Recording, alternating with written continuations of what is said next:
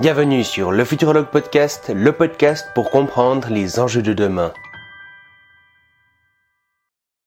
Alors aujourd'hui, j'ai une mauvaise nouvelle pour vous. Vous allez très probablement oublier ce podcast. Vous vous souviendrez l'avoir vu, si vous avez de la chance, vous vous souviendrez peut-être même du sujet global de l'épisode, mais vous aurez oublié la quasi-totalité des informations, des chiffres, des concepts et des idées dont on aura parlé.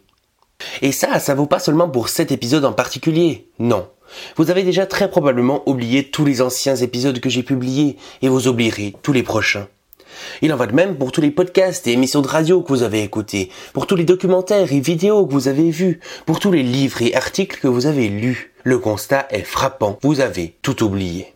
Ces connaissances auraient pu vous permettre de mieux comprendre le monde et d'améliorer votre vie. Grâce à elles, vous auriez pu maîtriser en profondeur certains domaines du savoir ou faire émerger des idées innovatrices et utiles à la société. Mais non, elles ne feront jamais rien de tout ça puisque vous les avez oubliées. Devant un tel raisonnement, on pourrait s'effondrer et s'apitoyer sur son sort en se demandant quel est le sens de cette bien triste existence. Mais ne vous en faites pas. Au milieu des ténèbres se trouve un chevalier blanc, un homme qui est là pour tous nous sauver. Cet homme a mis en place un système simple basé sur la prise de notes qui va vous permettre de sélectionner automatiquement les meilleurs contenus, de stocker vos connaissances actuelles et futures, de maîtriser en profondeur un domaine pour en devenir expert et de faire émerger des idées innovantes. Ce héros des temps modernes a 17 ans, il s'appelle Elliot Meunier et il me fait aujourd'hui l'honneur d'être mon invité. Salut Elliot et bienvenue sur le podcast. Salut Shayman, merci beaucoup pour l'invitation sur le podcast et pour cette incroyable présentation. Du coup, vous l'aurez compris, aujourd'hui on va parler de gestion des connaissances. Si vous voulez voir le détail des questions avec le minutage qui leur correspond, vous retrouverez tout ça en description. Je rappelle que cet épisode est disponible en vidéo sur YouTube et en audio sur toutes les plateformes habituelles. Et du coup, ben, petite euh, première question, qui es-tu? Je te laisse un peu te présenter, ton parcours, tout ça. Bien sûr. Alors, je m'appelle Elliot Meunier et j'ai quitté le lycée pour reprendre en main mon éducation. Du coup, je lis 100 livres par an et comme je lis 100 livres par an, eh ben, euh, à force d'oublier tout ce que je disais, comme Shayman l'a dit, j'ai créé un système de gestion des connaissances personnelles. En gros, c'est un système qui permet de prendre des notes, de sélectionner automatiquement les meilleurs contenus et de les réutiliser dans les contenus que je crée. Euh, et donc, ce système que j'ai créé, je le transmets dans des vidéos, des articles, des formations et mon livre qui vient de sortir. Ok, parfait. Et euh, du coup, est-ce que tu pourrais euh, nous présenter les enjeux un peu liés à la gestion des connaissances Peut-être déjà d'un point de vue plutôt sociétal, tu vois, avec euh, l'économie de l'attention et tout ça. Et puis on parlera des enjeux un peu plus individuels juste après. Ouais, bien sûr.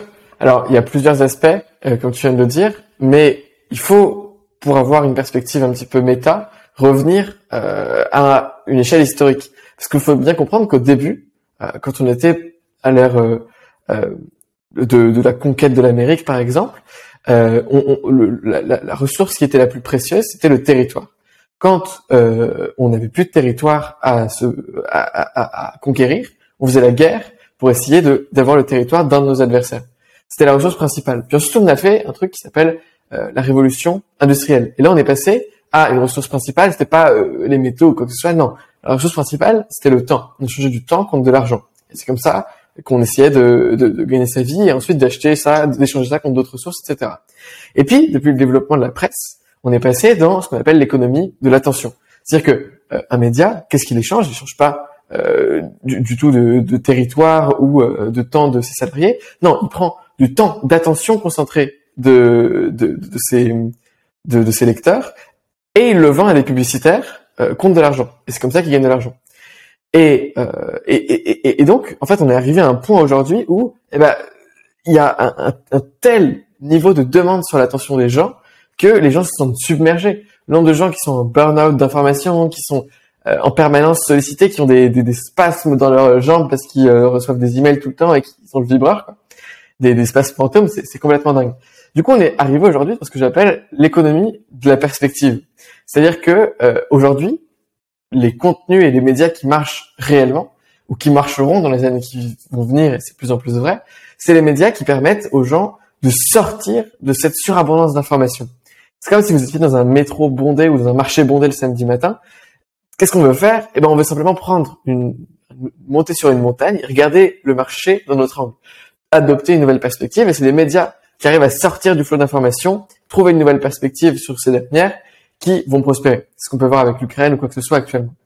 Donc ça, c'est les enjeux de l'information à l'échelle euh, macro. Disons, c'est euh, de dire qu'aujourd'hui, euh, les, les, les, plus grandes entreprises, les GAFAM, se battent pas euh, pour des ressources ou quoi que ce soit. Non, elles se battent pour votre temps d'attention, qui devenu de plus en plus précieux. Et on est même rentré dans ce que je appelle l'économie de la perspective.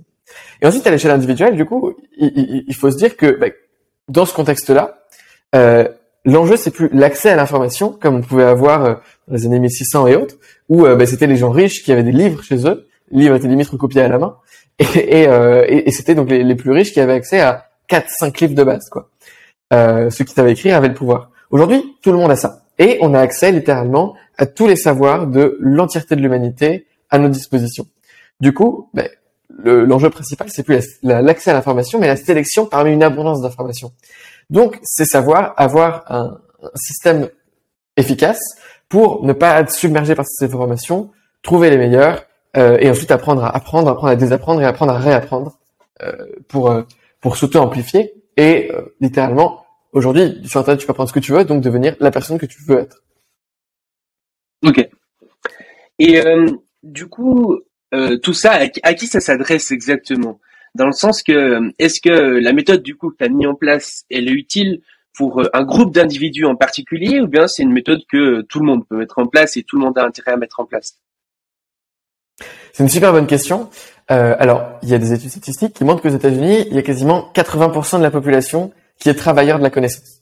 C'est-à-dire que leur métier, c'est d'avoir un flux d'informations, euh, des emails, des données de fournisseurs, des données de collègues, etc., et euh, de donner un output en information. Donc euh, voilà, en gros leur truc c'est ils gèrent des flux d'informations en entrée et ils en donnent en sortie, ils donnent des mails, des rapports, des comptes rendus, des machins. Donc tout le monde ou 80% de la population, tous les gens qui écouteront ce podcast probablement, euh, est, est, concerné par euh, ces enjeux-là et euh, peut donc bénéficier d'un système de gestion des connaissances personnelles. Après, ce qu'il faut bien comprendre, c'est que c'est un système qui doit être complètement adapté à votre quotidien. Que moi, ça, moi, je propose des trucs sur mesure. C'est-à-dire que euh, je propose des protocoles, etc. Mais moi, je suis créateur de contenu. Mon métier, c'est littéralement de lire des livres et de, de, prendre les meilleurs concepts et de les remettre sous ma forme qui est mes propres. Donc forcément, j'ai besoin d'un système super robuste au milieu qui va me permettre de prendre les concepts, de les diviser de machin. Moi, je passe, je sais pas, une, deux heures par jour à prendre des notes. Donc, nécessairement, j'ai un système de prise de notes qui va être plus complexe que celui d'un cadre qui a simplement besoin euh, de gérer ses tâches, de gérer son équipe, de gérer ses mails sans avoir trop de charge mentale et peut-être de lire deux trois trucs pour euh, pour faire une veille sur sur son domaine. Mhm.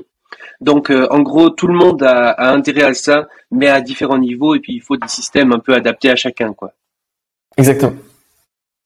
Et puis même je pense que au-delà des, des, gens qui sont vraiment travailleurs de la connaissance, même des gens qui sont qui travaillent pas forcément là-dedans, mais qui simplement ont envie d'avoir une vision assez globale du monde, disons, aimerait comprendre le monde, c'est toujours assez utile.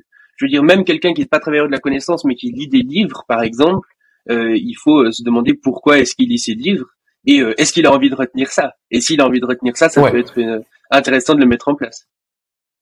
Ouais, carrément. Le, en fait, dans ma, dans ma formation, j'ai trois formations. Il y en a une pour donc l'individu qui est travailleur de la connaissance, une autre pour le créateur et une au milieu pour étudiants et surtout passionnés de la connaissance qui euh, juste adorent euh, lire des concepts, découvrir des nouvelles choses, qui vont écouter tous les podcasts de je sais pas quoi, etc. Mmh mmh et euh, du coup, euh, dans l'introduction, j'ai parlé un peu de l'intérêt de ta méthode pour pas oublier ce qu'on consomme. mais est-ce que justement tu pourrais aller peut-être encore un peu plus loin sur ces intérêts d'un point de vue individuel? Pourquoi vraiment tu conseillerais à la personne genre qui écoute l'épisode maintenant de mettre ça en place dans sa vie? Alors, il y a effectivement plusieurs bénéfices.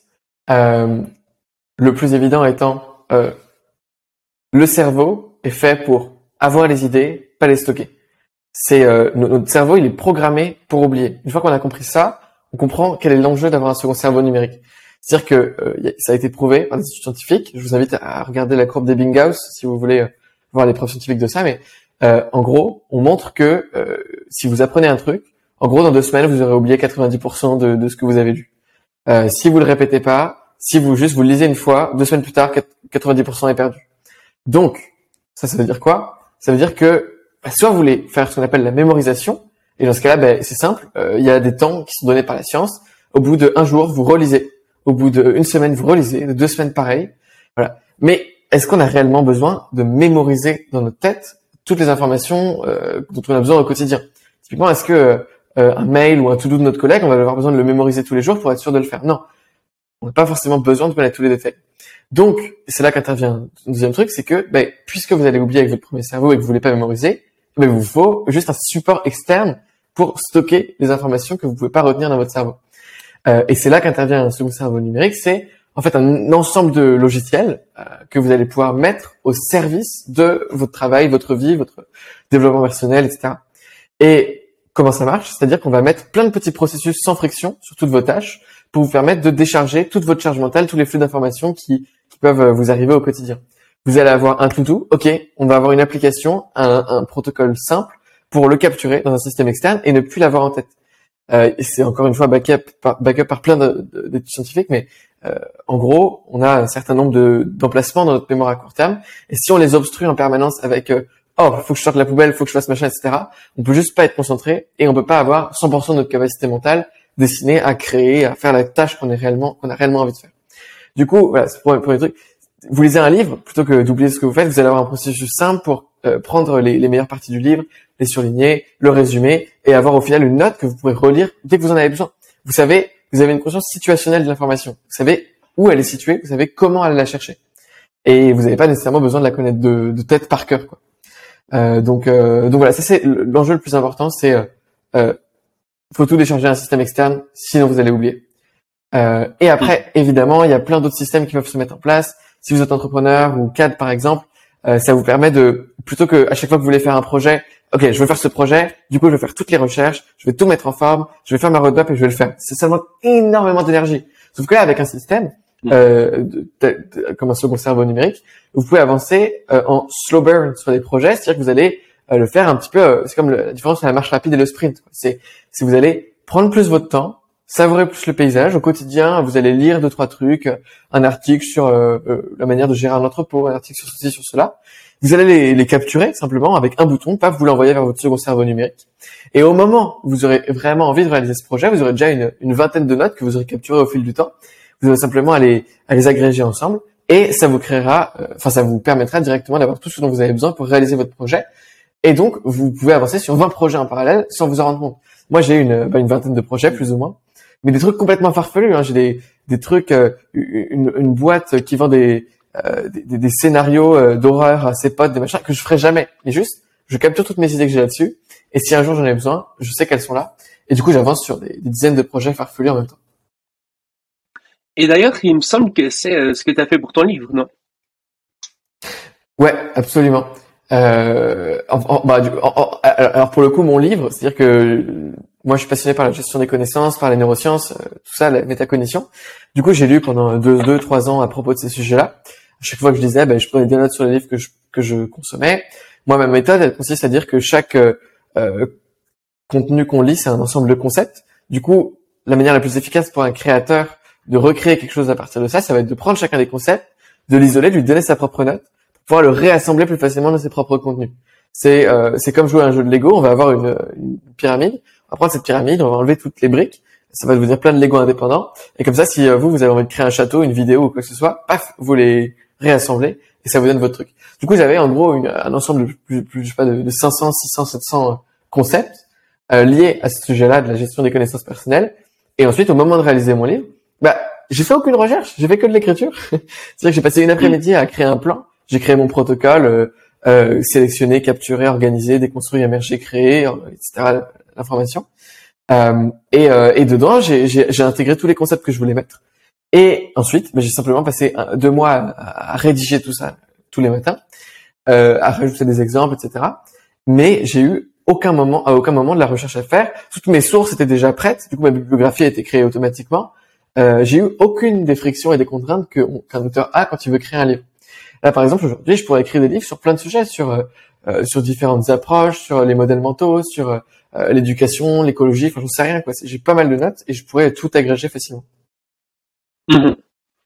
Et euh, du coup, pour vraiment comprendre qu'est-ce que c'est concrètement, quand on parle d'un système de gestion des connaissances, Euh, Est-ce que tu pourrais par exemple nous parler des différentes étapes, genre euh, la sélection, la capture, euh, comment comment ça se passe concrètement? Ouais, bien sûr. Donc alors, euh, moi, le, mon, système, il est inclusif du moment où l'information elle entre et avant d'entrer, on la sélectionne, on la filtre, jusqu'au moment où elle sort et on peut euh, faire en sorte que on, on construise les meilleurs contenus possibles. Donc dans mon livre, vous aurez tout de A à Z. Il y a même un chapitre qui euh, rule them all, qui est le, le, le chef de tout, c'est l'organisation. Comment est-ce que, bah, parce qu'en fait, l'action de la, la prise de notes, de la lecture, c'est une action qui est importante mais jamais urgente. C'est toujours sortir une poubelle qui est plus important. Du coup, on a tendance à jamais la faire. Comment est-ce qu'on fait pour, euh, prendre le contrôle sur son temps? Parce qu'on trouve jamais du temps, on le priorise. Comment est-ce qu'on priorise notre temps euh, pour faire passer les actions importantes avant les actions urgentes? Bref, du coup, il y a ce chapitre-là en plus. Mais donc, mon livre est vraiment euh, construit sur ces de A à Z. Et du coup, bon, bah, prenons le truc du début, si ça te va. On commence par la, sélection de l'information. Du coup, comme je disais au début, c'est quasiment l'enjeu le plus important, le plus important de notre de notre siècle. Évidemment, une fois que tu l'as sélectionné, si tu le retiens pas, c'est un problème. Donc, deuxième enjeu, mais le premier, c'est ça. Euh, Aujourd'hui, si tu euh, fais confiance à euh, une plateforme externe pour euh, te recommander les meilleurs contenus, tu vas perdre ton libre arbitre parce que les algorithmes ont compris que les gens, euh, si tu leur donnais des choses qui étaient contradictoires à ce qu'ils pensaient, bah ils vont quitter la plateforme, donc vaut mieux pas. Donc, tu vas perdre ton libre arbitre parce qu'on va te donner que les contenus que tu veux voir et jamais les contenus qui sont vrais ou qui sont euh, ou donner une opinion contradictoire.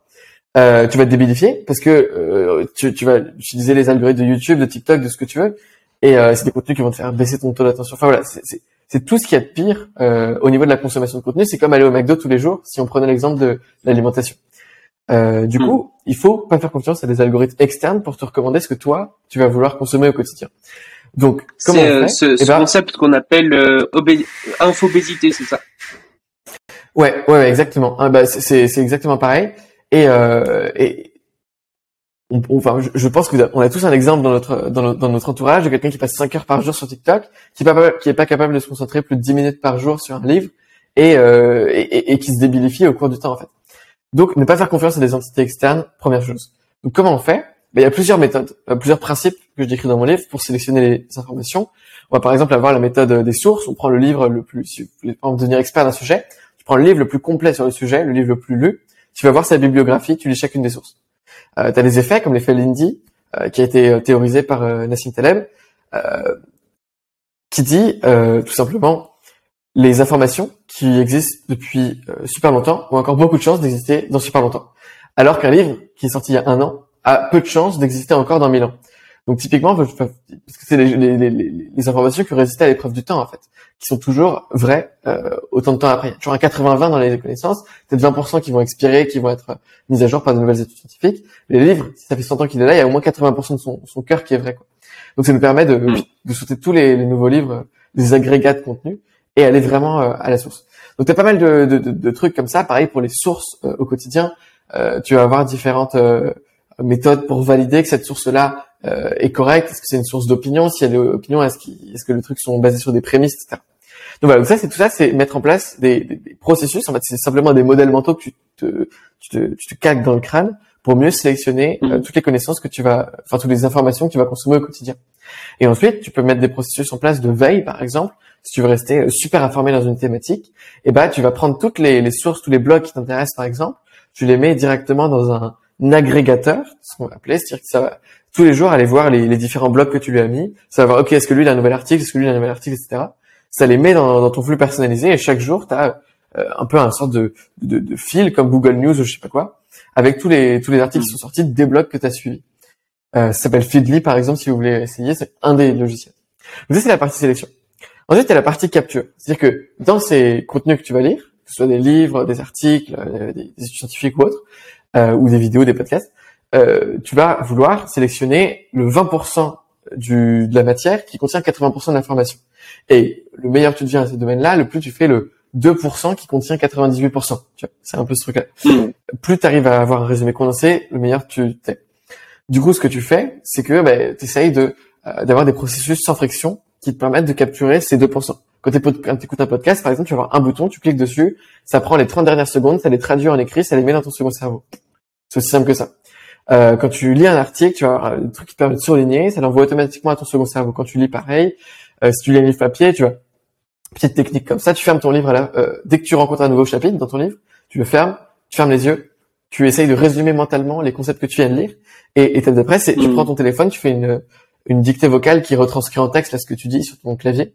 Tu dis ok, euh, le concept que je viens de lire, c'est celui de la loi de Pareto qui, qui dit que hein. Euh, et, et, et voilà. C'est par exemple un des processus que tu peux mettre en place dans ton quotidien. Capture de l'information.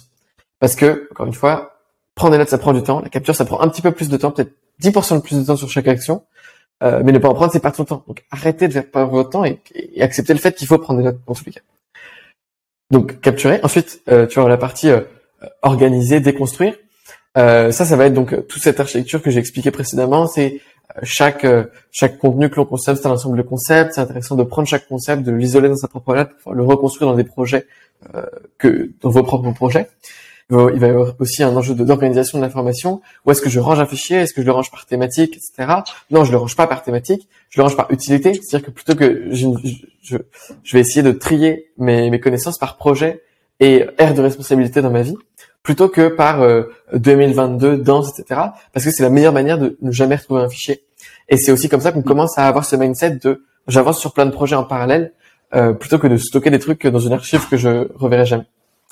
Euh, donc cette partie-là. Ensuite la partie émergence d'idées.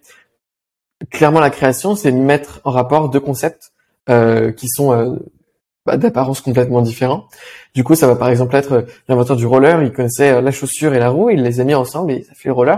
Bah, là, c'est pareil, c'est que comme on a divisé tout- tout nos, tous nos contenus en plein de concepts, bah, ces concepts-là, on va pouvoir les, les mettre en relation plus ou moins. On va avoir des vues graphiques qui vont nous permettre de, de voir ce qui pourrait ou non se mettre en relation, euh, ce qui est par exemple deux notes qui sont connectées à une note en commun. Peut-être que ces deux notes en fait qui n'étaient pas connectées à l'origine pourraient se connecter et donner une nouvelle idée.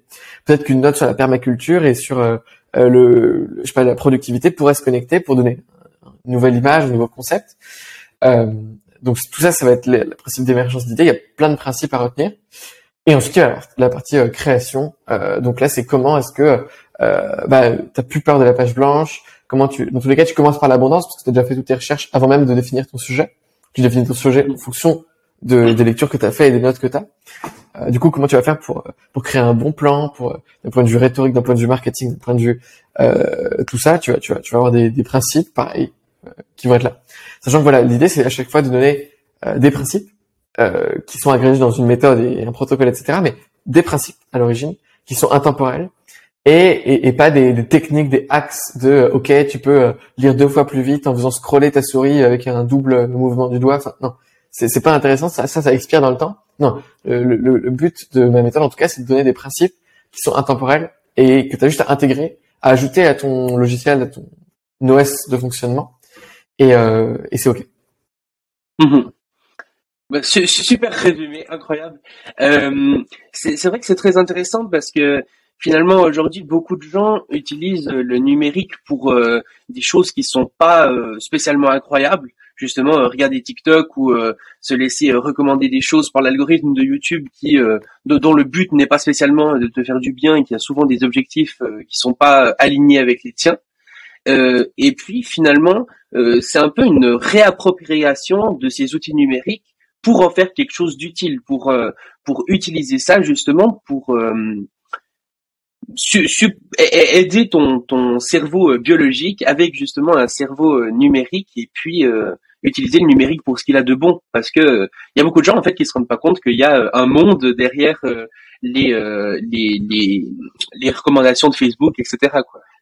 Ouais, c'est clair. C'est bah, en, en- en- fait le chez Facebook, les employés et tout le monde dit euh, we exist to change the world. En gros, enfin le- leur truc c'est on, on change le monde. En fait non, enfin vous êtes juste une entreprise de Mm. publicité. c'est arrêtez. on, on, on, on n'y croit plus. Donc euh, ouais, ouais, c'est hyper intéressant de de se dire euh, c'est des outils fabuleux, formidables qui permettent d'avoir euh, dans le Kindle, tu peux avoir combien un million de livres euh, en, en un tout petit appareil quoi. Euh, Mhm. c'est- juste ouf. Et, euh, et, et juste, on, on gâche notre temps.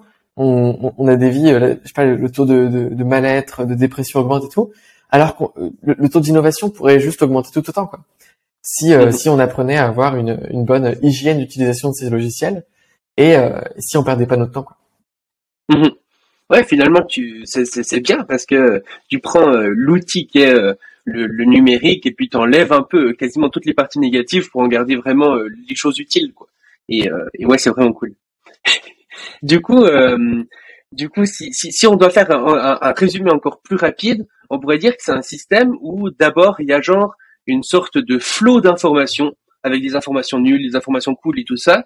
Puis le but de la première étape qui est la sélection, ça va vraiment être de prendre les informations qui sont bien, quoi, qui sont utiles, qui sont euh, intemporelles, euh, les bonnes informations. Parce qu'évidemment, si tu t'informes sur euh, la géobiologie avec des trucs sur la Terre plate, des, des blogs sur la Terre plate, c'est c'est pas ouf. Même si tu fais tout le travail derrière, il faut déjà sélectionner les bonnes informations.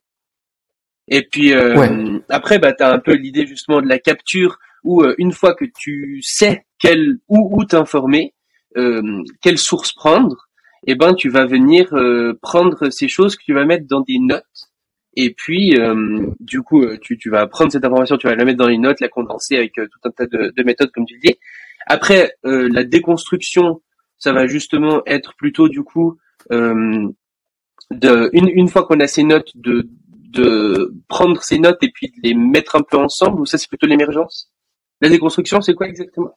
La déconstruction c'est exactement ça ouais c'est prendre euh, un, un contenu identifier les concepts donner à ces concepts leurs propres notes pour pouvoir les réutiliser de manière indépendante euh, mmh. et c'est tout en gros mmh. euh, c'est passer d'un de, un ensemble de surlignages que tu pourrais avoir sur un vieux PDF à des notes bien faites, réexpliquer entre propres mots, etc. C'est la base qui prend le plus de temps et qui fait aussi générer le plus de valeur.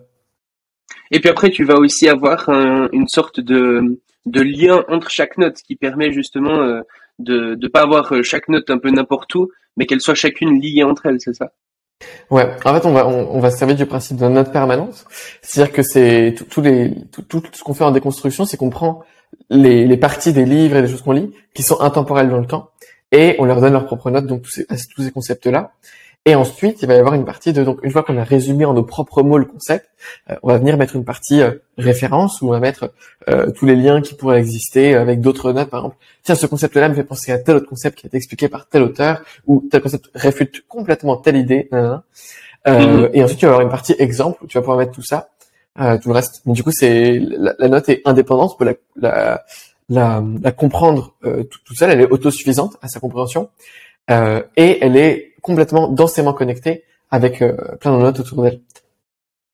Et puis après, justement, bah, tu vas prendre tout ça, les fusionner ensemble pour faire euh, justement l'étape d'après qui est l'émergence, où tu vas prendre justement, bah, par exemple, une note sur les chaussures, une note sur les roues, et puis ça va te faire les, les rollers, quoi c'est un peu ça l'idée. C'est aussi de pouvoir créer du coup à partir de tout ça, à partir de tout ce qu'on lit, des concepts innovants finalement qui n'existent peut-être pas en associant différents concepts. Ouais, exactement. Ok. Bah écoute, c'est vraiment la classe. du coup, si, si quelqu'un qui a écouté ce, ce podcast jusque-là et il est vraiment convaincu, tu vois, de mettre en place un système de gestion des connaissances pour lui, où est-ce qu'il commence Tu vois, vers vers quelles ressources il enverrait du coup pour euh, non, en vrai, c'est Tu penses que c'est le, meilleur départ? Euh, bah, si la personne aime lire et que c'est pas trop une corvée pour elle, oui, oui, carrément. Euh, c'est euh, c'est un truc qui va vraiment euh, changer la, la, vision de la personne et, euh, et qui est qui est qui est qui, va donner tous les concepts de manière peu chère et, et, et concise quoi. Donc ça donne vraiment le 80-20 de tout ça. parce qu'après mes, mes formations et tout sont plus longues ah, il y a ma chaîne YouTube, mais c'est voilà, c'est un peu divertissement et tout. C'est pas non, c'est pas c'est pas centré là-dessus. Donc si vraiment le but c'est de mettre en place ce système-là que, que je décris, le livre c'est c'est le mieux. Mhm. Donc en gros, tu as la chaîne YouTube où euh, tu expliques un petit peu des différents concepts, etc. Mais euh, le, le, livre, ça va déjà être plus développé, les, les formations encore plus, c'est ça? Ouais, complètement. Ouais, en gros, faut, faut partir du principe qu'il y a genre, euh, euh je passe 70% des, des concepts de la formation dans, dans le livre, mais ensuite dans la mhm. formation, bah, il y a la partie pratique, quoi. C'est-à-dire que là, euh, je suis pas en mode juste, euh, je donne les concepts de manière intemporelle, etc. Non, je suis aussi dans le, euh, ok, concrètement, maintenant que je vous ai dit ce que c'est qu'une note permanente, voici comment on fait une note permanente. Comment est-ce qu'on mhm. la, la table dans le logiciel que je conseille, etc., etc. Ok. Et du coup, du coup, achetez ce livre. Voilà. Aux éditions arrêtez d'oublier tout ce que vous voulez de Elliot Meunier pas cher, pas cher. et euh, tout ce que vous lisez. Hein. Et c'est ça. Et du coup, euh, Du coup, je disais, tu es clairement euh, une des personnes les euh, plus connues là-dessus, étant donné qu'il y, a vraiment peu de personnes qui ont soit écrit des livres ou soit fait des vidéos là-dessus ou ce genre de choses, autant en anglais qu'en français. Mais je me demandais en fait, quel est un peu l'historique de tout ça? Tu vois, est-ce que tu as inventé ce système de zéro, tu as fusionné plein de concepts qui existaient, mm-hmm. ou bien est-ce que ça existait déjà un peu, tu l'as adapté, enfin, d'où ça vient tout ça? Ah, Bien sûr, c'est une super question. Euh, alors, ça, ça, ça, ça, remonte à, à, plusieurs sources. Euh, la plus grande source d'inspiration, c'est un sociologue allemand qui s'appelle euh, Niklas Luhmann.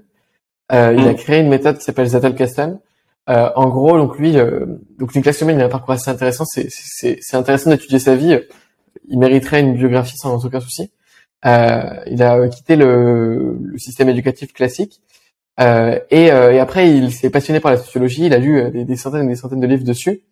Et, euh, et ensuite il a il s'est fait embaucher dans, dans une université qu'il avait quittée en tant que professeur, etc., etc. Et donc lui, il avait donc une méthode de, de prise de notes qui consistait justement, c'est tout ce principe-là d'avoir un ensemble de concepts, de dire que chaque euh, contenu qu'on consomme, c'est un ensemble de concepts, du coup de prendre ces concepts, de les diviser dans leurs propres notes. Le concept de note permanente, ça vient de lui. Et, euh, et du coup, lui, il, stockait ça dans des euh, boîtes en carton, de, des boîtes à chaussures. c'est des petits papiers cartonnés comme ça, c'était assez passionnant. Il avait inventé un système de numérotation en fonction de la boîte, de la note et de l'ordre dans une suite logique. C'est mmh. c'est assez passionnant ce qu'il a réussi à créer quand il n'y avait pas encore les, justement les outils numériques. Et, mmh. et, et, et, et, du coup, voilà, il a, il a dans sa vie écrit euh, plus de 400 articles scientifiques et 70 livres ou un truc comme ça. Donc c'est euh, c'était un gars euh, assez assez fascinant. Et donc donc lui il a créé cette, cette méthode là. Après il y a dans le monde anglophone Thiago Forte qui ça fait plus de 15 ans lui qui parle de du sujet du personal knowledge management. Euh, donc lui il a créé il a c'est lui qui a coiné un peu après comment il s'appelle David Allen de Get Get Things Done. Euh, il, a, il, a, il, a, il a trouvé le nom Second Brain et il l'a appliqué. Du hmm. coup, lui, son, son truc, c'est euh, euh, un, un, truc beaucoup plus du coup adapté aux, knowledge workers, aux travailleurs de la connaissance pour le coup, euh, vraiment sur euh, euh bah, prendre toutes les tous les flux d'informations et les décharger à un système externe. Euh, justement, tout ce côté cette question là, etc. en mode en mode émergence d'idées, etc. Il y a un peu moins. C'est un système moins lourd aussi qui propose lui, c'est quelque chose de de très il est dans la distillation en fait. C'est-à-dire que c'est pas un un truc où ils veulent déconstruire, comme au Story, c'est vraiment euh, plus léger, un truc de distillation où, euh, où tu, tu, tu as tes notes, c'est très bien, elle, est là. C'est le jour que tu y reviens, tu peux commencer à surligner, puis si tu repasses encore, un jour tu pourras déconstruire. Et euh, enfin, tu pourras, mm parle pas de déconstruction, mais de, de, de reformulation, etc. Ça. Euh, dans le monde anglophone, et après, bah, pour le coup, les gens qui font pas mal de, de recherche et d'innovation, c'est les gens qui, qui développent les logiciels, en fait, parce qu'ils ont une communauté et une user base qui font des feedbacks. Donc as Obsidian, moi c'est le logiciel que je recommande, qui est absolument dingue, euh, qui est gratuit, euh, pas open source mais gratuit. Euh, as Rome Research, pareil, qui ont qui ont fait euh, pas mal de, de, bien au milieu, en appliquant Zettelkasten à un outil numérique quasiment en premier. voilà, donc c'est un peu toutes ces sources là. Il y a un livre qui s'appelle How to Take Smart Notes de Sean K. Arens, qui est qui est un très très bon livre en anglais, très concis. Pour le coup, voilà, c'est c'est plus ou moins le même le, enfin vous apprendrez pas plus en lisant euh, son livre après le mien, donc euh, c'est lisez le mien. mais euh, mais c'est un c'est un c'est un gars qui est qui est pas mal. Il a il a il a en gros repris tous les trucs de Niklas Luhmann et les a mis dans un format un peu sympa. Mhm. Ok. Et, et, justement, tu disais au début, euh, tu avais parlé de l'économie un peu de, de l'attention, puis tu disais qu'on était aujourd'hui dans une autre économie, c'est ça? Ouais, l'économie des perspectives, euh, ou du moins l'ère des perspectives. C'est quoi la différence que tu fais entre les deux? Euh, Donc l'économie de l'attention, en fait, c'est juste de dire, voilà, dans le marché aujourd'hui, quand tu as un marché, euh, euh, tu, tu peux pas modéliser le truc avec euh, une offre et une demande pour un marché, comme, comme on l'aurait classiquement, parce que en fait, ce que ce que les médias vendent, c'est c'est pas un bien à des clients, c'est le, le, le, temps d'attention de leurs consommateurs à des publicitaires. Du coup, c'est ça le, le mm. nouveau paradigme de l'économie de l'attention tu échanges du temps d'attention concentré contre euh, un espace publicitaire et de l'argent. Euh, et du coup, euh, et du coup, voilà. Donc, dans cette économie d'attention, aujourd'hui, on est arrivé dans un marché sursaturé où il y a beaucoup plus d'offres, beaucoup plus de, contenus qui sont créés que de temps d'attention disponible par la population. Et donc, mhm. euh, aujourd'hui, pour se démarquer, il faut donner un nouvel angle pour observer ce, ce flux d'informations, comme dans un marché un samedi matin, Euh, c'est ça, c'est ça l'ère des perspectives, c'est que les gens qui arrivent aujourd'hui à se démarquer, c'est les gens qui arrivent à donner, euh, à prendre du recul à un niveau macro sur euh, sur tous ces trucs-là et pas être dans, submergé par les informations en continu, euh, et qui prennent du temps pour réfléchir et qui donnent une nouvelle perspective, des nouveaux modèles pour euh, voir le monde en fait. Et j'ai le sentiment moi que c'est ça qui, qui émerge aujourd'hui et euh, et qui est de plus en plus là. Et du coup, ça, c'est quelque chose qui viendrait euh, remplacer l'économie de l'attention ou c'est des choses qui pourraient euh, vivre euh, ensemble? Ce sera un nouveau paradigme de l'économie de l'attention. Je pense qu'on a eu la phase 1 de voilà, les informations sont rares, tout est classifié. Euh, t'as les journaux de droite, les journaux de gauche, t'as les toutes deux chaînes d'information en noir et blanc entre je sais pas 17 et 21 heures quoi. Euh, C'est mhm. un truc ultra voilà comme ça. Et on a eu un peu une phase de voilà de montée etc. De, de, de plus en plus d'accès à l'information. Et aujourd'hui, on n'est plus du tout dans un monde de cases, dans un monde de flux, comme tu le disais super bien. C'est euh, t'en as partout, à droite, à gauche, t'es bombardé par newsletter, par euh, n'importe où, tout le temps, en permanence. Et, euh, et du coup, on est devenu dans une phase de, de surabondance où, un, où t'as un truc qui les, les, gens peuvent plus quoi. Et du coup, t'as beaucoup de gens qui sont euh, submergés par tout ça et qui, souffrent euh, de manière psychologique par ces, ce genre de choses parce qu'ils sont ils se sentent déprimés, oppressés par toutes les news, etc. Et, euh, et, donc on arrive du coup dans un dans un moment où effectivement, ce qui fait du bien, c'est de prendre une perspective. C'est euh, plutôt que de, de, de voir les, les, infos en continu, de se faire bombarder par les news sur l'Ukraine, etc. Ben, de prendre le temps de lire un livre ou un article de fond sur la géopolitique, sur euh, tout ça. Et, euh, et, et, du coup, c'est ces articles-là qui aujourd'hui euh, sont super, euh, sont, enfin, sont, sont, de plus en plus populaires, quoi. Et c'est si tu fais des articles comme ça que tu exploses en tant que créateur, parce que bah, avant les gens cherchaient à s'informer. Aujourd'hui, les gens cherchent à prendre de la distance et euh, mieux comprendre. Euh, parce qu'on est passé encore une fois dans une autre phase. Enfin, avant les, les gens, euh, il y, a, il y a 200 ans, il y aurait eu une guerre en Ukraine, on l'aurait su par, je sais pas moi, un gars qui toque à ta porte. Tu vois. Enfin, c'est c'est pas pareil. Mmh, mmh. Ouais, c'est clair, on, on, est connecté au, au, flux du monde entier en permanence et c'est vrai que du coup, au bout d'un moment, si tu essayes de tout suivre, tout ce qui se passe, ça peut devenir ultra fatigant. Et euh, en plus, t'as ce truc de justement où t'as pas de recul, où euh, tu vois la guerre en Ukraine, mais euh, t'as pas de recul là-dessus. Du coup, tu vas t'informer sur ce sujet précis, mais euh, sans avoir les connaissances de base que tu aurais justement pu retrouver dans un livre ou dans un contenu beaucoup plus long et plus construit pour mm. pour aborder ce sujet par après peut-être, tu vois. Exactement. Bah, D'où l'importance en fait aujourd'hui de, bah, effectivement, soit tu suis les bonnes sources d'information qui, qui, proposent ce truc-là, pas mal de newsletters en l'occurrence sur Substack qui proposent ce genre de choses, euh, mm. où, tu t'apprends toi-même les outils pour essayer d'avoir un recul euh, plus éclairé sur la situation. Et c'est là qu'interviennent les, qu'interviennent les auteurs comme Ken Wilber euh, qui proposent ce genre de modèle euh, qui est assez fascinant euh, avec différentes théories. Et, euh, et, et, donc c'est, c'est exactement ça. les, les, ce que cherchent les gens aujourd'hui, c'est les perspectives. Mm. Et euh, moi, ce que je me demandais du coup, c'est comme tu l'as dit, euh, tu as quitté euh, le système éducatif quand même assez jeune, et je me demandais justement, ben peut-être pourquoi, qu'est-ce que tu penses de l'école, et puis est-ce que un système de gestion des connaissances pourrait être intéressant pour l'école, est-ce qu'il faudrait mettre ça en place Ouais, bien sûr. alors, j'ai quitté moi l'éducation pour une, enfin le système éducatif français pour pour une raison simple, c'est que, ben, comme je l'ai dit au début, pour moi l'enjeu le plus important du XXIe siècle, c'est l'apprentissage. Comment tu peux t'auto-amplifier grâce à l'apprentissage. Euh,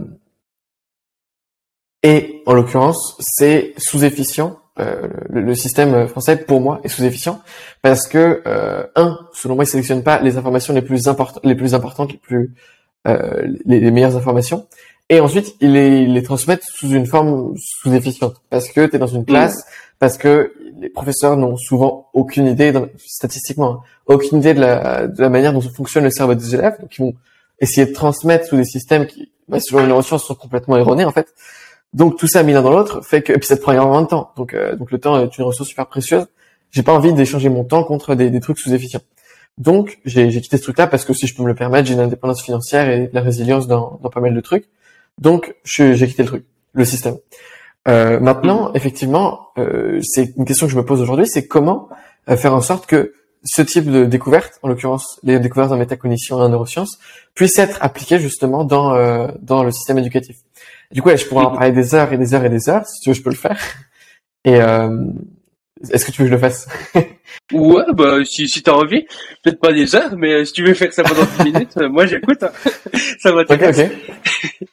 non, ben, déjà, il y a une question de, de, de... Je pense que c'est important. Enfin, dans, dans, la plupart des livres sur l'é- sur l'éducation qui sont assez brillants, il y a toujours ce- cet aspect de, faut pas dire à, à l'enfant, euh, euh, oui, c'est bien ce que tu fais, non, c'est pas bien ce que tu fais. Un truc de obedience training. T'apprends, euh, t'apprends vraiment euh, une une socialisation un peu par la, par la force, quoi. Euh, Mm. Mais t'es plus là en train de voir l'enfant comme euh, un individu et euh, l'accompagner dans chacune de ses intentions. Il veut aller à droite, tu lui, tu lui mets un, un, un toboggan pour qu'il y aille mieux, etc. Enfin, tu vois, tu, tu lui, lui, lui, lui- facilites ses recherches, etc. Du coup, l'idée, c'est de partir toujours de l'intention de l'enfant et donc, en fait, de, de, de, de lui donner toutes les ressources qu'il pourrait vouloir. Donc, première étape, c'est, en fait, euh, donner accès dès la, la maternelle, quoi, à l'enfant, les programmes de absolument toutes les matières qu'il pourrait vouloir, euh, construits de manière extraordinaire, basés sur les neurosciences, euh, de la maternelle à la terminale. Si l'enfant en maternelle, il a une appétence pour les maths, il pourra faire tout le programme jusque même, enfin, tu vois, euh, maths sup, maths quoi Mhm. tout seul, en autonomie. Et, euh, et, et, c'est, et c'est, ce, ce type de programme-là sera donc créé avec des experts en neurosciences qui te diront, OK, voici comment on retient, donc voici, euh, faudrait qu'on mette en place ce système de répétition espacée-là, avec cette théorie de la, de la, de, je sais pas, de, de, cette métaphore-là, etc. Mhm. D'un, côté, c'est ça, pour moi, qu'il, faudrait mettre en place. T'as dans chaque salle de classe un enseignant euh, qui, qui peut être là, qui, qui est pas forcément expert sur tous les sujets, mais qui, qui, qui peut donner les, les ressources ou peut donner le, le contact d'une personne qui est apte à répondre à ces questions. En fait, t'as une personne ressource quoi, euh, quand t'es bloqué ou quoi que ce soit. Euh, donc voilà pour ça. T'as pas de notes sur ce côté-là. Le seul truc que tu pourrais avoir, par exemple, c'est euh, ben voilà, t'as des, des, un certain nombre de, de tu vois, pendant une année, tu dois par exemple faire, euh, tu dois obtenir 100 points de 100 points de compétences. Et ces 100 points de compétences, tu, tu les obtiens euh, euh, en, en- suivant différents cours dans différentes matières, etc. Euh, Mhm. Tu as des choses comme ça. Tu dois suivre au moins 5 points de compétences dans chaque euh, chaque domaine pour avoir un peu un socle, tu vois. Et arriver à un niveau euh, troisième, quoi. même si tu en terminale, t'as pas t'as pas aimé le truc. Euh, donc voilà comment ça pourrait se faire. Et ensuite, à côté de ça, tu as donc la partie euh, ressources, et ensuite tu as la partie euh, comment tu mets ça en place, comment tu mobilises tes compétences? Et là, l'idée ce serait d'avoir des, des des projets. Chaque semaine, tu as un projet. Euh, la consigne, par exemple, c'est créer un business model. Point. Ça peut être ça.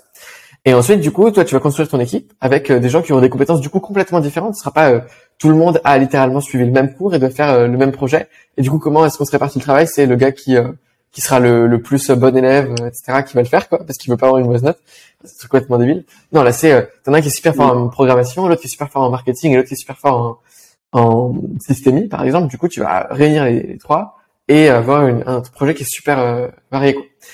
Et ensuite, t'as, euh, t'es, t'es noté par tes autres camarades du groupe, par exemple, t'es cinq dans le groupe, euh, sur euh, un ensemble de lignes de développement. Par exemple, ok, euh, moi, euh, Shaiman et moi, on a travaillé ensemble. Moi, je rends une grille sur Shaiman. Je dis niveau empathie, il était 5 sur 10.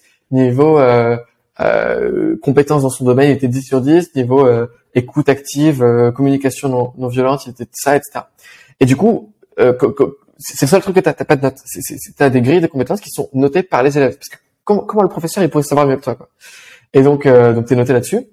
Et ensuite, euh, bah, c'est comme ça que tu accèdes aux études supérieures ou à des filières plus spéciales. C'est, bah voilà, t'as, t'as euh, la moyenne de tous tes, tes, tes, tes- grilles de compétences. T'as la variance qu'il y a eu entre toutes tes grilles de compétences au fil du temps, au fil d'une année, euh, sur, enfin, voilà, etc., etc.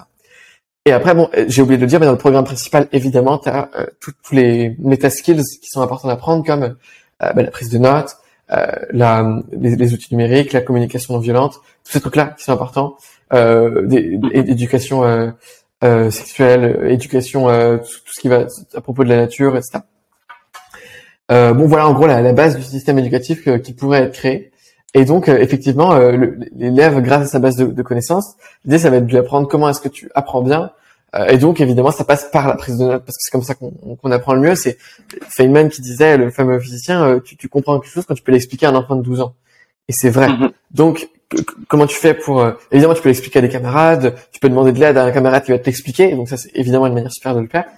Euh, mais le, le meilleur truc, ça va être de euh, reformuler dans ton propre mot à ton logiciel de prise de notes, parce que c'est comme si tu l'expliquais à quelqu'un. Et en plus, le logiciel n'autorise pas les trous logiques. parce que tu, tu, tu quand, tu expliques à ton logiciel, tu peux pas dire oui, mais je te l'avais dit, c'est plus ou moins ce que je voulais dire. Non, c'est euh, euh, ben non, enfin, je, tu, tu l'écris, il y a un trou logique, ça ça marche pas quoi. Donc Mhm. euh, donc voilà, c'est effectivement les systèmes de gestion des connaissances personnelles à l'école, c'est super précieux. Bien, voilà, si tu veux réformer tout avec euh, avec euh, comme je l'ai dit là, c'est vachement bien. Euh, Mhm. Mais mais même à l'échelle individuelle, si tu si je peux donner un séminaire à tous les étudiants de France, tu, tu peux être sûr que que que les gens ont plus de temps libre, que les gens passent plus de temps à développer des projets, que les gens passent euh, et, ont des meilleurs résultats. Quoi. Bah c'est ça, c'est euh, je pense que du moment que euh, l'éducation nationale et les institutions de manière générale sont pas tellement optimisées, sont pas au clair sur les nouvelles des sciences, autant reprendre son éducation par soi-même justement en mettant en place soi-même un système de gestion des connaissances. Mais c'est vrai que ça serait encore plus génial si on pouvait faire accepter ça euh, d'un point de vue étatique et que euh, tout le monde ait accès à ça sans forcément euh, tu vois, parce que quelqu'un qui tombe pas sur cet épisode de podcast ou qui ne connaît pas, il il a pas accès à ça et c'est vachement dommage, quoi. Donc, donc ouais, c'est vrai que ça serait génial de mettre ça en place d'un point de vue sociétal. Ouais, ouais, c'est peut-être la, la prochaine phase. Mon prochain livre, ce sera peut-être là-dessus. Qui sait? Ça serait trop bien. Euh, mais ouais, c'est vrai que par exemple, ce que tu dis avec le fait de finalement donner les, les moyens à l'élève euh, d'aller à, à l'enfant d'aller vers là où il a envie, euh, je trouve assez intéressant dans le sens que l'élève a envie d'apprendre ça et puis euh, tu vas lui donner justement les ressources nécessaires pour apprendre cette chose plutôt que de lui dire voilà ce que tu dois apprendre et je t'oblige à le faire de cette manière-là. Et, et Mhm. le, le problème en faisant ça, c'est que tu forces à quelque part les élèves à apprendre des choses déjà qu'ils n'ont pas forcément envie, mais qui pourraient aussi avoir envie d'apprendre peut-être plus tard. Et puis que s'ils l'apprenaient plus tard, eh bien, euh, ils pourraient avoir une bien meilleure concentration, etc., puisqu'ils auraient envie de l'apprendre à ce moment-là. Tu vois ce que je veux dire? Ouais, complètement. Je suis complètement d'accord avec toi. Après, voilà, il y a la partie. Euh, en fait, toutes les écoles Montessori et les écoles sans prof euh, qui existent aujourd'hui, c'est exactement sur ce principe-là. Donc là, pour le coup, c'est pas Mhm. révolutionner la roue. Euh, et on constate qu'il y a quand même quelques failles avec ces systèmes-là, d'où l'aspect point de compétence pour avoir un peu une, une sorte de tronc commun, euh, comme, on, comme on dit en France. Il faut voir aussi comment tu fais le tronc commun parce qu'aujourd'hui, il est. Et, et, et toi, du coup, tu, tu dis, euh, c'est quand même intéressant d'avoir euh, des, des compétences qui sont partagées par tous, quoi. Euh, par exemple, on, justement, on entend de plus en plus parler d'écoles démocratiques qui carrément laissent l'enfant faire ce qu'il veut, justement, et puis le but de l'enseignant, c'est simplement de, de lui mettre des choses sur la route. Mais euh, toi, toi, euh, tu, tu, tu penses que c'est quand même intéressant d'avoir euh, certains troncs communs? Ouais, ouais, ouais. Ouais, ouais, parce que tu deviens vite. euh, Enfin, tu. Je prends un exemple débile, hein, mais le, le, le start-upper qui lit que des livres de de business et de dev perso, enfin, tu, tu, tu vois vite qu'il se débilise, quoi. C'est, il a une seule grille de lecture du monde, c'est l'argent et c'est comment en faire, et ça va être tout, quoi. Donc, je pense que ouais, c'est Mhm. important. Enfin, moi, dans, dans ma liste de lecture et tout, euh, euh, j'essaye de de lire sur l'histoire, sur euh, la gé- la géopolitique si j'y arrive, euh, sur euh, l'écologie, la permaculture, enfin plein de grilles de lecture différentes. Et euh, ça Mhm. me permet clairement de mieux comprendre le monde. Donc, euh, donc je pense que c'est important d'obliger euh, les enfants, quitte à les obliger à être physiquement présents quelque part, bah autant aller un peu plus loin et juste les ouvrir sur le monde, quoi. C'est les, tout le monde n'a Mhm. pas la chance de voyager, donc euh, tout le monde doit lire de l'histoire. Tout le monde n'a pas la chance de, enfin tu vois, donc c'est un peu ce truc-là. Après, c'est pas nécessairement, voilà, apprendre l'histoire, euh, machin. C'est euh, en gros comprendre d'un point de vue macro l'histoire d'un peu toutes les civilisations, euh, les différences culturelles, parce que c'est hyper important pour communiquer aujourd'hui. Parce que dans ta vie, tu seras forcément amené à travailler avec des Asiatiques ou avec des Russes ou je sais pas quoi. Euh, et, euh, et- mais ensuite, ça peut être regarder des documentaires, euh, regarder tous ces trucs-là. Enfin, c'est pas nécessairement euh, un truc contraignant, quoi. C'est des trucs que les gens vont trouver cool. Et justement, tu mettrais quoi du coup comme comme différentes thématiques dans ce tronc commun? C'est quoi qui te semble le, le plus important, par exemple, à intégrer? Euh, bah, niveau discipline du tronc commun, je le trouve assez, euh, assez, enfin plutôt, plutôt correct. Quand je dis que je voulais rajouter des trucs de, de, de soft skills, etc. Enfin, tout ce qu'on appelle soft skills. Euh, mais, mais après, non, les, les disciplines sont plutôt bien choisies. Euh, J'introduirais plutôt la philosophie, plutôt la géopolitique, voilà, différentes choses. Euh, plus, euh, voilà, de, de tout ce qui est expérience dans la nature, avec la nature, pour la nature. Euh, Mhm. Mais après, voilà, c'est plus euh, ok, tu, tu, tu mets l'histoire dans le tronc commun. Maintenant, comment tu fais pour qu'elle soit pas euh, horriblement enseignée comme elle l'est aujourd'hui, quoi? Ouais, ouais, ouais. Et du coup, ça, ça pourrait aussi être amélioré via la gestion des connaissances, le fait de, de rendre même ce tronc commun, disons, un peu plus fun. Ouais, carrément. Bah, en, fait, c'est plutôt du design de, du design pédagogique. En fait, c'est c'est pas du tout aux élèves de s'occuper de ça. En vrai, c'est plutôt aux élèves, aux bah, les experts en neurosciences euh, qui sont au nombre de peut-être 20 dans le monde, tu vois. enfin, non, non, experts, en, pardon, pas en neurosciences, en, en métacognition liée à l'apprentissage. Mais euh, mhm. ils sont genre 20 dans le monde. Le, à chaque fois que tu lis un article, c'est en mode euh, on n'est qu'à l'enfance euh, du truc, quoi. tous les experts disent ça parce qu'en fait, ils ont aucune idée, quoi.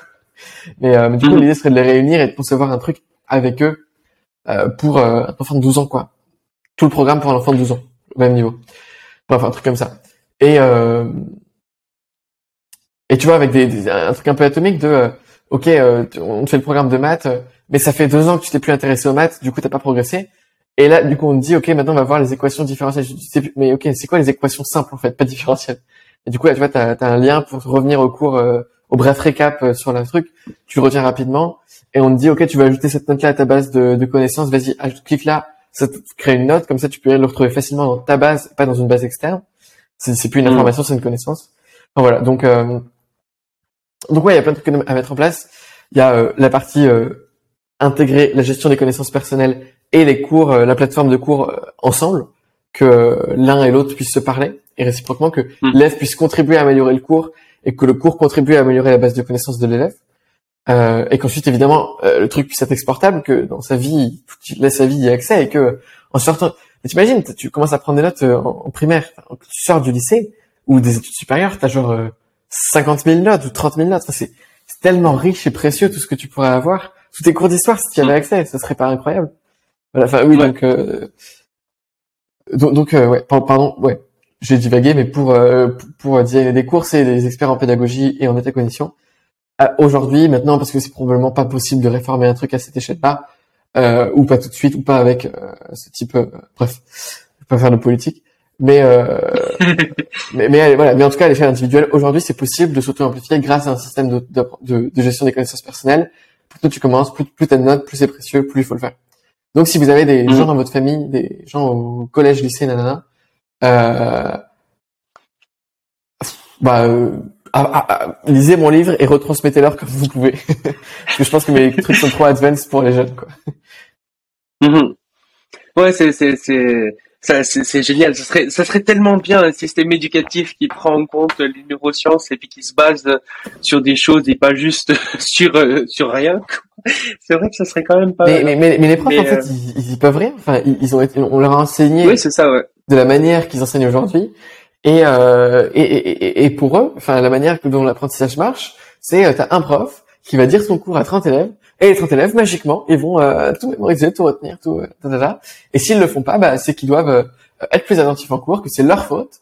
mais en fait, pas du tout. C'est pas la faute de l'élève s'il retient rien. C'est juste que le, la manière dont les profs transmettent, le transmissionisme, c'est foncièrement mauvais d'un point de vue de neurosciences. C'est erroné. Mmh mmh oui, c'est un peu cette notion euh, de pas en vouloir aux profs et puis pas en vouloir aux, élèves, mais en vouloir euh, à quelque part au système qui est derrière. Ça, c'est un peu cette notion de euh, haïsser le, le jeu et pas les joueurs.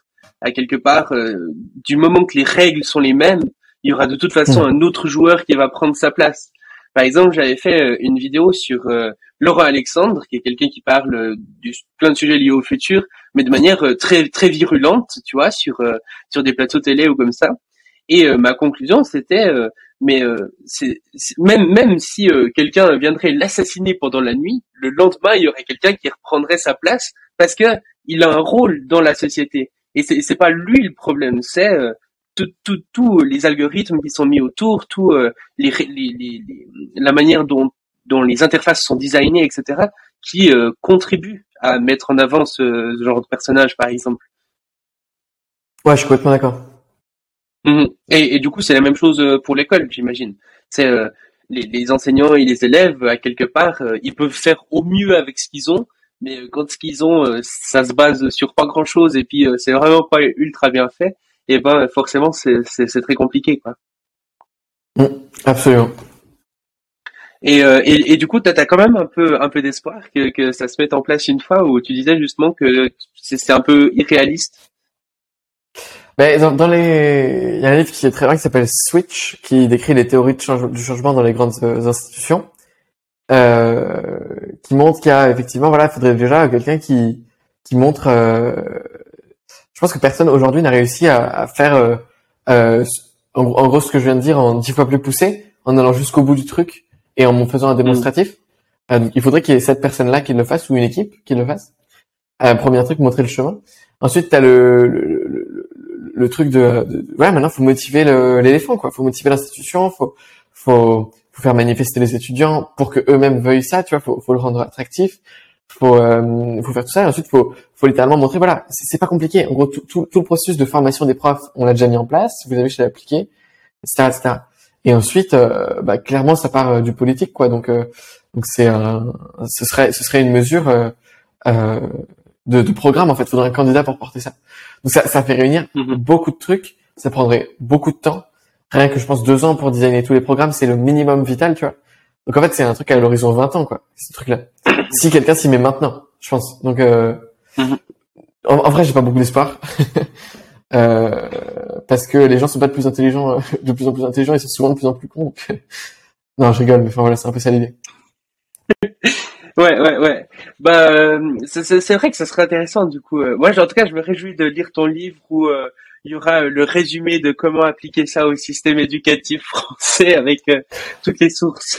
Tu sais quoi, je vais, je vais commencer l'écriture maintenant, tu m'as donné envie, là, je vais, la première phrase, ce sera genre, euh, qu'est-ce qu'un, je- enfin, pour, en, en quoi un jeune de 17 ans, euh, pourrait écrire un truc sur l'éducation, euh, genre un truc genre, parce qu'il est, il en est sorti l'année dernière, tu vois. Il est sorti de cet enfer l'année Mhm. dernière, vous avez oublié. Oui, c'est ça. Mais ça, c'est vrai que c'est quelque chose qui est quand même assez impressionnant que j'ai remarqué, c'est que beaucoup d'adultes qui ont, euh, qui sont du coup sortis de l'école et tout ça, n'ont pas du tout euh, aimé l'école quand ils étaient enfants. Par contre, quand ils sont adultes, ils sont là en mode, ouais, mais c'était pas si pire que ça, euh, ça allait encore, tu vois. Mais, euh, mais ouais, je pense qu'il y a une, une idée comme ça où euh, le cerveau va sélectionner les aspects un peu positifs du passé et puis parfois oublier justement que non, c'était vraiment nul. Ouais, c'est vrai. Et euh, bon, du coup, ça fait déjà euh, un petit moment euh, qu'on discute euh, de tout ça. Euh, Est-ce que tu as encore un autre sujet que tu aimerais aborder ou euh... Non, euh, je trouve ça hyper riche déjà ce qu'on a dit. Ça peut, euh, en particulier des, des, des étudiants euh, jeunes comme nous, etc. C'est, ultra précieux, je pense, ce qu'on a dit. Euh, Mhm. Non, euh, le, le truc que j'aimerais dire, c'est prendre des notes, ça prend du temps. Ne pas en prendre, c'est perdre son temps. Alors juste, euh, ne, ne genre, là, si vous si vous commencez pas à vous renseigner sur la prise de notes, si vous commencez pas à prendre des notes, ne serait-ce que sur ce podcast, après avoir écouté ça, c'est juste que vous avez perdu votre temps là. Donc, commencez à mettre en place un système maintenant pour arrêter de perdre du Mhm. temps déjà maintenant et dans le futur, quoi. Enfin, c'est vraiment genre, Mhm. c'est aberrant le nombre de gens qui écoutent mes vidéos, qui à la fin sont en putain, je suis convaincu et deux mois plus tard, du coup, t'as, t'en es où de ta prise de notes? Ah ouais, super, super. Ok. Mhm. C'est, Ouais, ouais. Ils ont pas commencé. Et, euh, et, et, et, et du coup, justement, un, un petit peu, euh, il y, a, il y a une question un peu que je pose, à, à- enfin que je, c'était le premier à qui je la pose, mais je vais essayer de la poser après à, à tous les prochains invités aussi. C'est un petit peu euh, genre, euh, si t'étais là, tu vois, toi, sur une scène et que t'es sur un podium et que t'avais genre toute l'humanité qui t'écoutait, toute l'humanité devant toi, qu'est-ce que tu lui dirais? Grosse responsabilité déjà. En vrai, je pense que je ferai un speech sur euh, euh, l'écologie. Et, euh, et je pense que je parlerai de, enfin, je sais pas combien de temps tu me laisses, mais genre j'expliquerai les concepts de Ken Wilber et Bill Plotkin, euh, les modèles, les principaux modèles de ces deux auteurs, et euh, de manière très imagée pour que tout le monde comprenne et dire à tout le monde voilà maintenant tout ce qu'il vous reste à faire c'est commencer à méditer et à et à incorporer ces, ces systèmes de pensée dans votre quotidien et euh, et, et- et vous allez voir que que votre vie va être mieux Mhm. Bah du coup, euh, c'est un truc en fait c'est un truc universel qui s'intéresse au, au niveau de développement des consciences euh, de l'humanité etc donc euh, Mhm.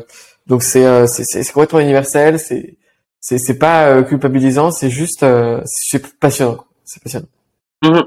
C'est euh, la notion de, de développement euh, turquoise, etc. C'est ça?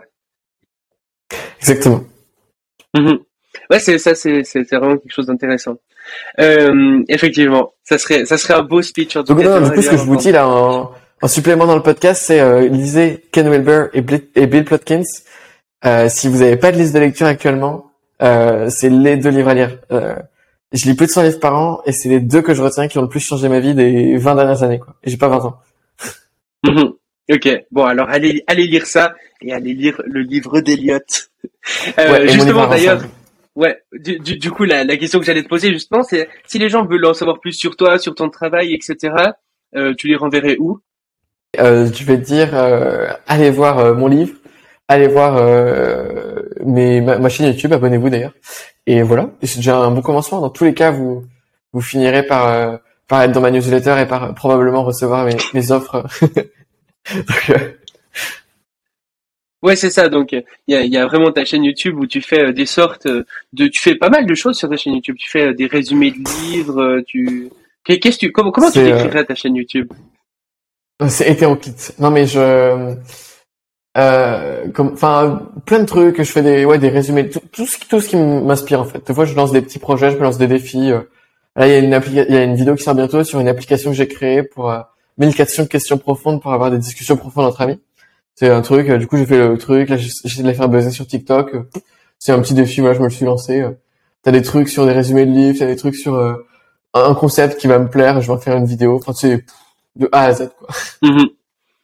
Bah, en, en vrai, je pense que la chaîne YouTube c'est le plus intéressant parce que euh, euh, en description, bah du coup ils peuvent tout retrouver quoi. Ils ont le livre, les différents concepts que tu Mhm. vas lancer. J'imagine que tu vas aussi en parler en vidéo. Donc les, Complètement. les, les, les différents liens vers les formations gratuites et payantes. Du coup, euh, ça, ça Mhm. renvoie un peu vers tout une fois qu'ils sont sur la chaîne YouTube quoi. Absolument. La chaîne YouTube alors. Alors la chaîne YouTube d'Eliott. Bah écoute, parfait. Du coup, je mettrai le lien de ta chaîne YouTube en description. Et puis, euh, bah, je te remercie d'être venu discuter avec moi et euh, à très bientôt. Bah, ce fut un énorme plaisir. Merci beaucoup pour l'invitation et, euh, et merci à vous pour avoir écouté le podcast. Ouais, merci beaucoup d'avoir écouté. À bientôt. Ciao, ciao.